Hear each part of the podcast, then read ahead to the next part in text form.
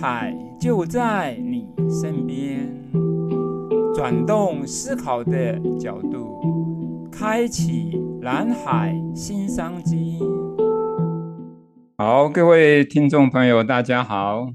欢迎你来到蓝海 Podcast，蓝海就在你身边。那蓝海跟红海，在今天呢，都已经变成非常常见的一个词汇了。也是在事业经营上，或者日常的工作上，甚至在生活上，常常被使用的观念跟做法。但是呢，我们发现，对于蓝海还是蛮普遍的存在着一些迷失，或者是偏差的误解。同时呢，也有很多人很好奇的在问我们，怎么由红海走向蓝海，开创出企业获利成长的新机会。或者是自己直癌的新天地，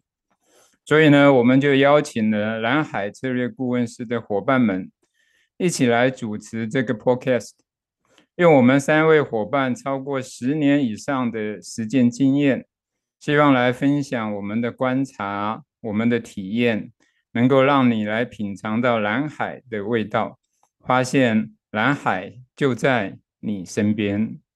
那这样的一个节目呢，我们有三个伙伴一起来主持。我是 Alex 冯仁厚，我是蓝海价值创新研究中心的执行长，也是一直在担任全人管理顾问的总经理。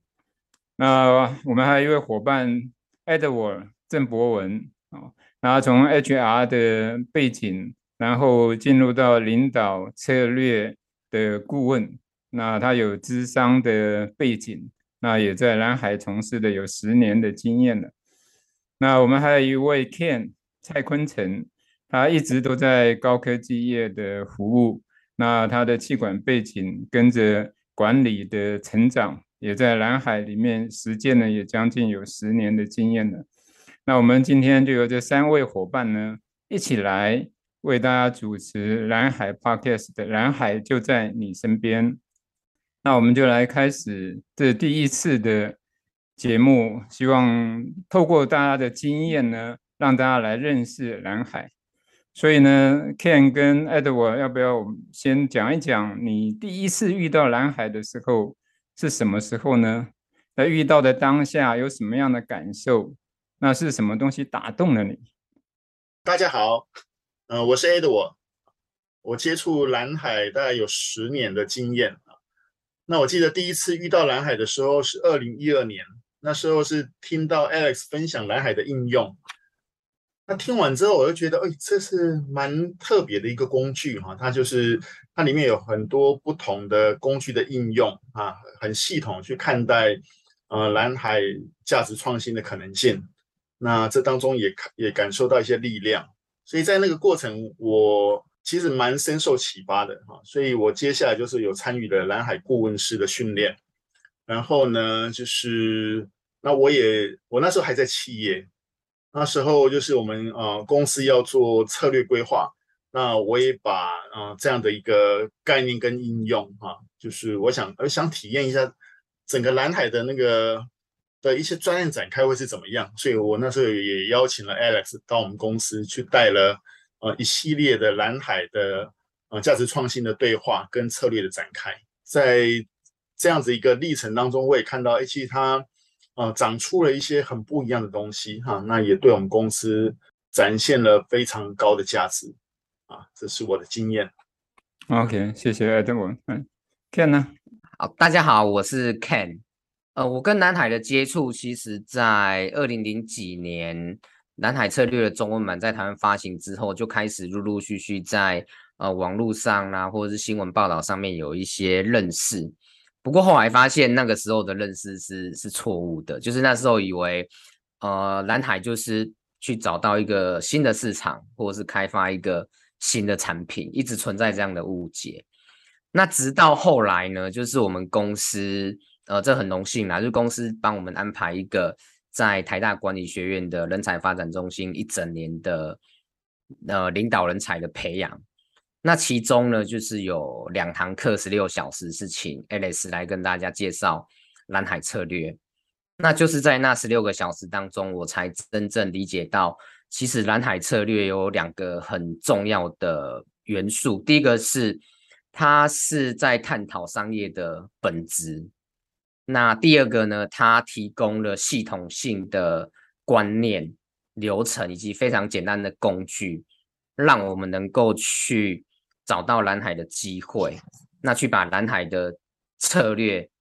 可行性的这种。呃，讨论出来，列出来，那这两个原因呢，就让我深深的着迷。我觉得那是一个呃本质性的科学的探讨跟应用性的发展，就有一种惊为天人的感觉。所以在那之后，我就主动的跟 Alex 联络，那一步一步的呃学习蓝海，那走向这个蓝海顾问师的旅程，这样子，这是我的跟蓝海的美好的接触。谢谢。OK，谢谢 Ken。那我是 Alex。那我跟蓝海的接触呢，也是跟 Ken 很像，就是说到二零零六年台湾出版的《蓝海策略》第一本书的时候，很快的我就拿来看。但是看这本书的时候，的确有很多地方呢是没有看懂，所以那时候都会认为说，谈策略、谈竞争，好像麦克波特谈的比较好。那所以在那个时候，对《蓝海策略》这本书，其实只用了就是那个价值创新的那一个消除、减少、提升、创造，好像这四个角度呢，很容易我们在企业引导做策略的时候，就可以有四个不同的角度来做思考。但是到了二零零八年，我一个朋友想把《蓝海策略》这个顾问的事业引进到台湾来。然后也邀请我去参加他的顾问师的训练。那在训练之后，我就发现了一个非常不一样的东西。原来读书呢，就好像没有看到蓝海的精髓在哪里。好，那就会觉得说，好像他书里面没写。为什么实际上了那个顾问训练以后，就发现里面有那么多的内容，居然是没有想象过的。但是回来又把书再看一遍以后，就发现一个很奇妙的事情，发现上课所说的那些东西呢，都写在书里面，但是我却在看书的时候看不到那些东西。对对对，让我引起对蓝海非常好奇的一个地方。其实这个地方最主要的关键是我们的思维呢，都被过去的竞争思维绑住了。所以从竞争思维就看不到背后那个创造创新的那个思维那个逻辑哦，所以当当有这样的一个体验的时候，就引发我对蓝海非常大的兴趣。那甚至包括我在做顾问这二十几年，在引导企业文化，在做策略，在做战略的时候，哦，一直有一个很深的发现，就是我只要把企业的文化做到深，或者策略的。那个深度做到深，深到说这个企业最核心的那个核心价值能够体现的时候，就会发现企业会有一个领域，那一个领域就会生生不息。不管你怎么做，在那个领域里面去耕耘是永远不会饱和的。当时发现的时候是非常的兴奋，但是呢，我没有系统方法或工具可以去引导企业一步一步走到那里。当后来在更深入蓝海的时候，就发现，哎，它的系统工具刚好可以整合在一起。那所以对蓝海来讲，就刚好可以把我那个创造性、创造那个永远不饱和市场的那样的一个机会呢，可以透过蓝海的系统思维、系统的工具，一步一步的打开那个旅程。所以不晓得 Ken 跟 Edward，你要不要从你们的角度来看？如果简单的来谈蓝海是什么？你会怎么看待它？那它让你着迷，然后你会一直根源在这里的东西是什么？就像我刚刚说的一样，我是觉得那是一个创造永远不饱和市场的旅程，而且蓝海有很多从蓝海的角度来做的蓝海观点的转变，然后它有一个系统流程，用系统工具来引导，让你可以一步一步走出你实现创造、实现理想的过程。呃，我觉得蓝海对我来讲，如果要简单讲，它是一个思维的转换。嗯哼，那随着不断的在学习蓝海，然后呃辅导个人或企业应用蓝海的过程当中，嗯、那我也不断的在我的思维框架上面做调整，嗯、那不断的转换自己思维的角度，在人生的各个面向，不管是商业上、工作上、生活上，或者是推广蓝海上面，嗯、对，那呃，我觉得它很像是。就我小时候很喜欢数学，其实我觉得蓝海某种程度来讲，在商业上面，它就是商业上面的加减乘除。嗯，我们在买东西，我们要用加减乘除去计算。我们要盖一零一，也是加减乘除去算出来的很多物理学、呃工程这样子的东西。嗯，我们要盖那个桥梁，甚至我们要发射火箭到外太空，其实它回归到最本质，都是很多很多加减乘除的计算。对，所以，我我觉得我在呃学习蓝海推广蓝海当中有两个非常美好的感受，就是你一直去认识跟学习到它很本质、很纯粹的那个单纯的真善美的美好，那个本质性科学的美好。那另外就是应用的层面的，不管是商业上，呃，或者是或者是职业上面，它的应用的可能性也是无限宽广的。对，那这两个面向，我觉得都让我很着迷，那也一直在过程当中有很大的乐趣跟成就。对，谢谢。所以你会从这一个角度里面看，蓝海好像是一个商业思维的基本逻辑，或者是你在人生在创造过程的一些很底层的那个逻辑的架构。所以那个底层的架构就跟数学一样，你好像把它可以统合在。人生或生活的各个面向都可以应用，是这个样子吗？是是是这个样子。如果这样，也有一个另外一个例子，就是像，比如说我们用牛顿的三个 运动定律，对不对？嗯哼，我们就可以去描述任何两个物体之间的相对关系或作用关系。嗯，对，小到人跟人之间，大到整个宇宙的这个这个轨道。对，那但它最本质的东西是非常非常非常的。单纯跟简单，嗯哼，OK，好，艾德我呢？那听完啊、呃、Ken 的分享之后呢，我也说说我对蓝海是什么啊？那我对蓝海的那个诠释是，我觉得它是一个展现生命价值的一种生活态度啊。这包含就是我们面对我们的工作跟生活啊。那从这个当中呢，就是透过蓝海啊。我们可以看到新的可能性，也可以看到新的价值啊。嗯，那怎么去看待？怎怎么能够长出这些东西呢？我觉得它的精髓是在，就是用一个系统化的新的眼光啊，就是跳脱我们过往的一些经验啊框架，然后呃用一个新的眼光来看待它，然后从这个过程当中，我觉得它就会产展现出一些新的价值啊。那这个呃，在我过往的工作还有生活当中，我持续的有看到这样的一个价值产出啊，这就是为什么这过往十年我一直在蓝海这个领域里面。嗯，所以这里是好像有一些新的眼光跟新一些系统化的流程，可以让你不断的在这把人生价值或生命价值可以创造出来，有这样的体验。哎，是的，嗯，OK。好，那我如果从这样的角度里面，或许听众朋友会更好奇的是说，那把蓝海形容的好像很美好的一件事情，那你在生活上面或经工作上面有没有自己应用、亲身应用这样的观念或概念来解决了什么样的问题，结果产出了什么样的结果呢？这边呢，我想跟大家分享一个我自己 想都没想过。蓝海可以应用的状况哈，我觉得真是非常有趣。嗯、那呃，过去三年哈，连续三年就是呃，都有一间呃这个展售服务公司。那他们的他们的商业模式呢，就是在卖场里面，那帮各个品牌，不管是提供试吃的服务或介绍 demo 产品的服务嘛，嗯。那他们找我去帮这些负责展售的阿姨呀、大姐啊，就是介绍蓝海策略，哇，这个让我非常非常的惊讶，因为我觉得就是一开始以前就是蓝海就用应用在商业策略的推广嘛，开展，嗯、对，那那就是用在业务工作上或展售工作上，这个 这个到底怎么用？对，那我想了一想之后，哦，我觉得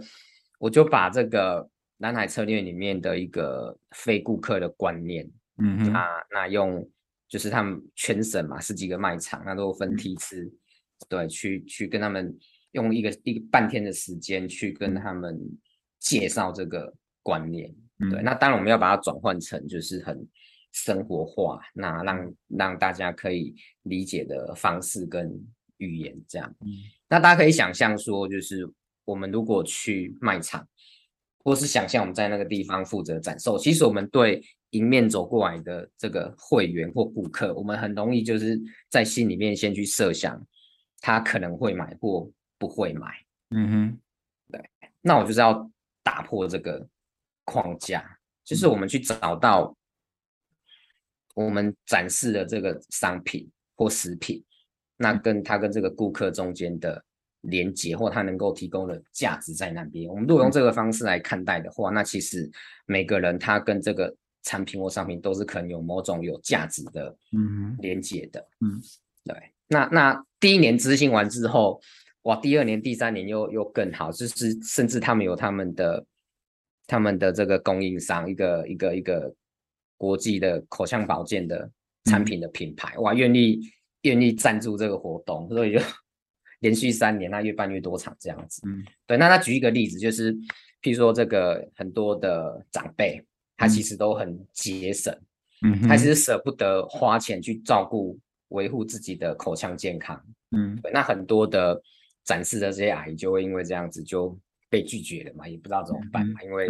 它的单价又比较高，嗯，对。后来经过这个讨论之后，你会发现其实很多长辈他很重视自己的孙子孙女嘛，嗯哼，你就发现说，哎，其实口腔如果很清新，嗯，那那味道很好的话，那他的、嗯、跟他的孙子孙女会更亲近，嗯哼，对。你透过讨论，那透过大家的。实际案例的交流，你就可以把这个价值建立起来。嗯、是你你这个展售是可以帮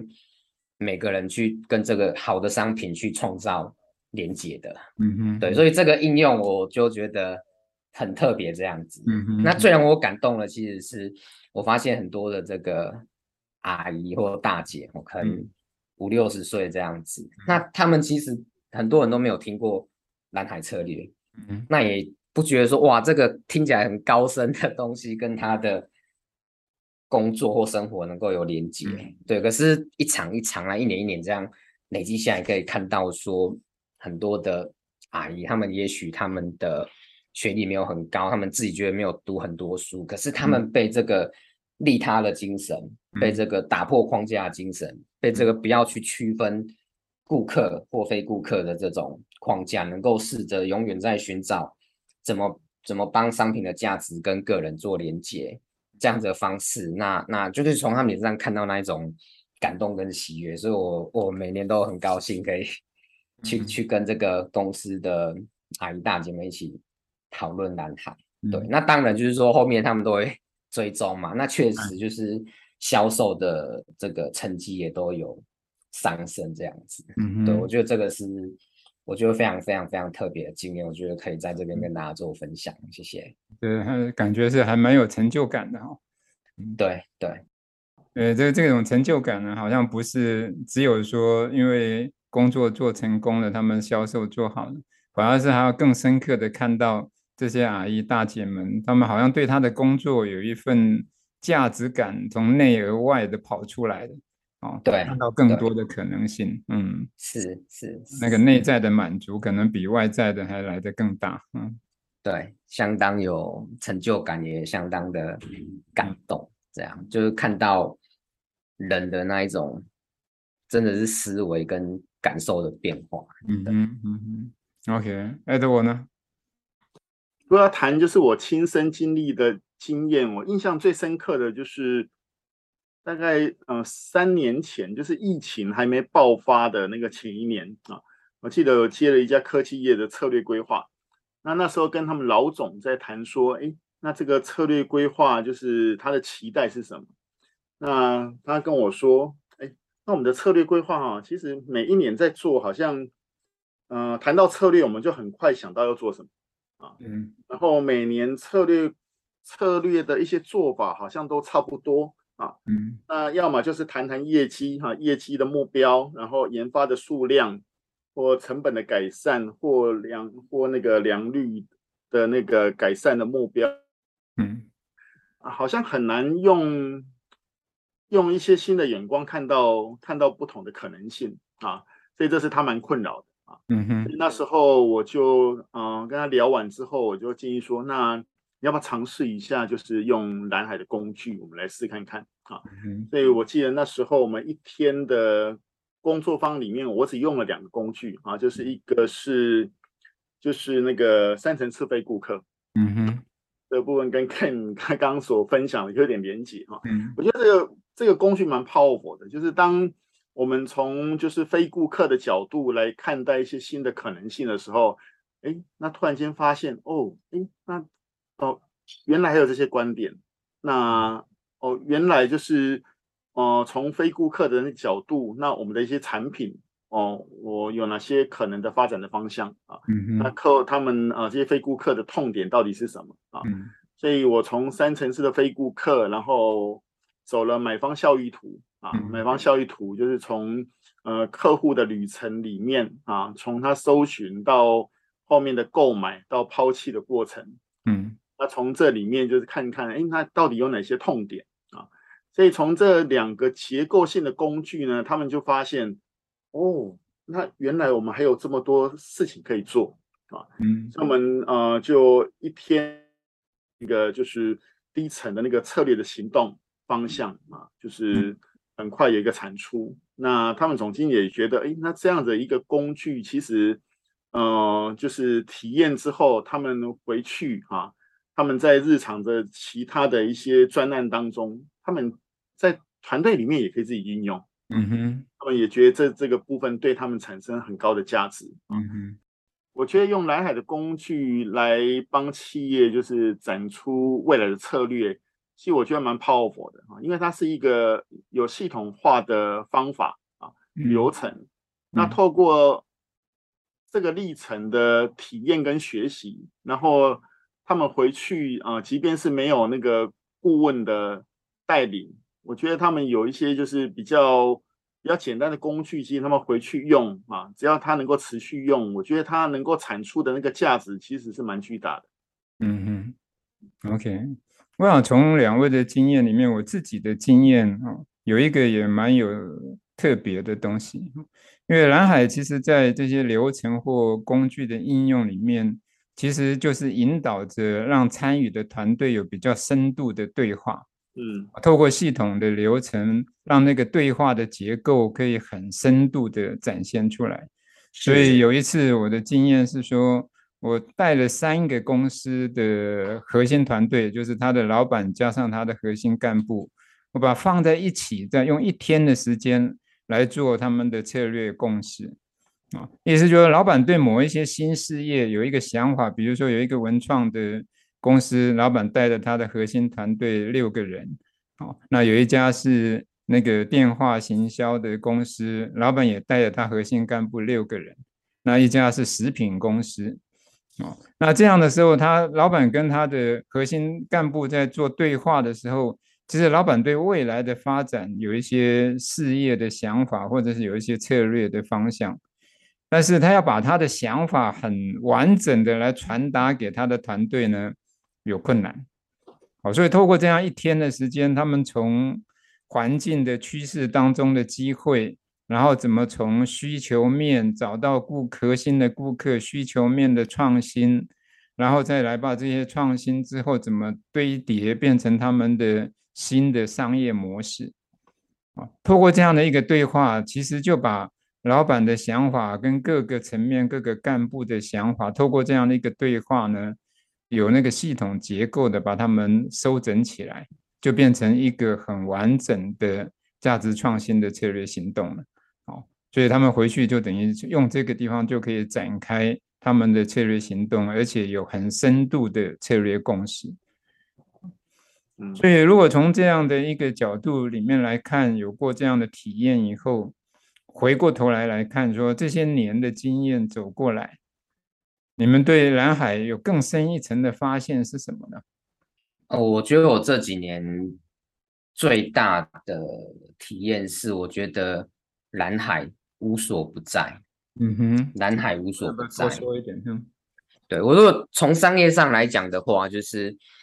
但有蓝海的思维，那能应用蓝海的工具，嗯、那你不会担心竞争，嗯，不会担心外在的环境，嗯哼，不会担心组织内部的变化，嗯哼，那你知道永远都有你可以做价值创新的机会存在。你觉得你知道你拥有的过去的能力经验。嗯，一定都有在这个世界上面有你可以去帮助的人事物，嗯，那你可以去创造价值，同时也可以获得财务上面的报酬，嗯，对，这是商业上面，嗯，那除了商业以外，也是无所不在，就是我们的人生、我们的职业、我们的工作，嗯、那那都能够从创造价值的角度去思考，嗯，那去观察的话，那就会。让各方面都一直一直创造蓝海，对，这是我我觉得这几年对蓝海有更深的看见，是这样。所以过去是从商业上、从事业上怎么做策略、做规划这个角度看见有很多机会的可能。那现在回到说人生上面，也发现说要实现自己的价值的时候，所以这一个系统思维的观点的转换，也可以帮助我们看到很多的可能。是。是是，很好。爱德华呢？我觉得这几年的学习，我有一些经验跟 Ken 是蛮雷同的啊。嗯，我觉得就是蓝海它无所不在啊。然后，呃，它如果用在个人啊，它可以就是协助一些问题解决，协助一些新的可能性的展开啊。嗯，那这个部分可以呃帮助自己，那也可以呃运用这样的一些概念工具来协助我们周边的伙伴。啊，这是我觉得用在个人的部分。嗯，那如果用在团体呢？我觉得这个呃，透过这样的一个系统化的工具，它是呃，我们可以汇集集体的智慧啊。嗯，当团体就是可以运用这个工具，有一个深度的对话的时候啊，那从这个历程啊，彼此间可以沟通，然后会有很多的想法的碰撞啊，然后看看到就是哎，彼此间的观点跟想法。啊，那可能有一些相同，有一些不同啊。那透过工具的引导跟就是呃一些想呃不同想法的回馈的时候啊，那最终我觉得它就可以创造一些新的可能性。嗯嗯啊，那这些不同的工具呢，我觉得它是因为它是系统化工具，那呃彼此之间很呃工具跟工具之间它是环环相扣的啊。嗯嗯，它可以用呃单一工具来看，那也可以就是。从呃不同工具一层一层啊往下，最终去探索，哎，真正的核心到底是什么？那我们要如何能够呃协助企业产出，呃就是创造出新的价值啊？这是呃我对于这个工具的发现。嗯，所以就蓝海整个系统里面，你把单一的工具拿出来，也可以针对单一的主题或单一的问题去做探讨，然后从这里会有一些。解决问题，或者是得到成长的机会。那从个人的角度来看，是个人实现自己的理想价值、找到成长机会的一个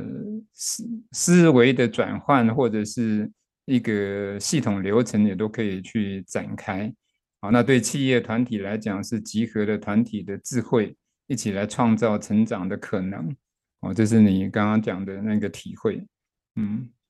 好。哇，如果对我来讲，我这么十多年下来，我会觉得对蓝海更深一层的发现呢，其实它就是实现我们理想的一个系统逻辑。哦，就是我们人生有理想或企业有理想，如果要把那个理想实现出来，那最基层的、那最底层的那个系统逻辑，我觉得就是从这样的角度，很真实的可以把。你在事业的理想，或者是个人的理想，一步一步的展开。哦，当你碰到有什么样的问题的时候，其实它都有一些对应的思维或对应的工具，可以引导你去重新发现，哦，那个价值创造、价值创新的可能。啊，我觉得这这是的确是非常令人着迷，而且觉得可以生生不息的根源的一块领域。所以这也是为什么这十多年来，除了参与国际顾问团队之外，还在台湾希望成立蓝海价值创新研究中心，然后不断的生根的一个想法。好，我想我们今天的讨论就先准备告在这里告一个段落了哈。如果两位有没有用一句话来邀约大家，我们来一起来走蓝海这一条路，那发现蓝海就在你身边。对我们的听众朋友，有没有一句话想给他们，邀请他们一起来，我们继续参与我们这一个蓝海 Podcast，蓝海就在你身边。呃，我想送给各位观众一句话，就是让我们一起跳脱经验的框架，那转动思维的角度，我们一起在身边发现更多蓝海的机会。谢谢。OK，好，嗯，邀请啊。呃各位听众，就是带着好奇的心来听听蓝海 Podcast，你就会发现，其实，嗯、呃，就是蓝海无所不在。OK，谢谢 Ken 跟 Edward 一起来参与这样的一个蓝海 Podcast，蓝海就在你身边。的确，如果我们抱着好奇心，抱着好奇的态度，来看看转换我们思维的可能，那我们就一直就会发现，原来机会就在我们的身边。希望大家一起来。听我们的蓝海 Podcast，然后一起来发现蓝海就在你身边。谢谢，我们下期再见。谢谢，谢谢，拜拜，拜拜，拜拜。